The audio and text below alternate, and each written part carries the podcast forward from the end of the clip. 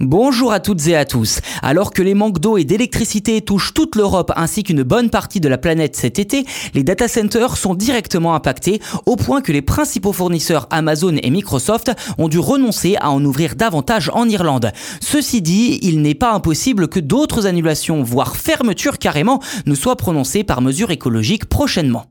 2 milliards d'euros. C'est le budget réservé par Amazon Web Services et Microsoft pour renforcer la présence de leur data center en Europe. Or, le fournisseur public d'électricité irlandais AirGrid avait mis en garde l'an dernier sur une possible pénurie d'électricité en raison d'une demande excessive en énergie, en particulier de la part des data centers déjà existants dans le pays. Si leur consommation restait aussi importante, plusieurs pannes générales pourraient avoir lieu. En conséquence, les autorités ont donc décidé de ne pas accorder l'accès à l'électricité à d'éventuels nouveaux data centers, mettant un coup d'arrêt brutal au plan d'Amazon et Microsoft, malgré un accord préalable du gouvernement pour installer d'autres centres de données. En guise de plan B, Amazon construit actuellement un data center à Londres, quand Microsoft s'intéresse à plusieurs villes, dont Madrid, Francfort ainsi que Londres.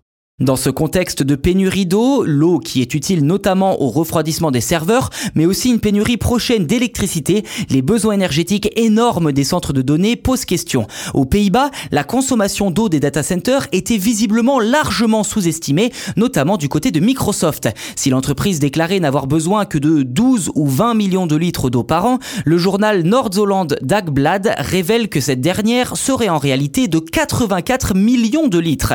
Une nouvelle difficile à avaler pour les citoyens, étant donné qu'un seul centre de données consommerait autant que 1750 néerlandais en un an. La polémique n'est d'ailleurs pas prête de s'arrêter, puisqu'un expert indépendant engagé justement par Microsoft explique de son côté que la consommation d'eau s'élèverait au total à 100 millions de litres en 2022. De son côté, le gouvernement a décidé d'imposer des régulations strictes quand l'Europe souhaite obliger les data centers à plus de transparence. Une chose est sûre, le fait que les géants du numérique rechignent à donner des infos sur le sujet participe évidemment à retourner l'opinion publique contre les centres de données.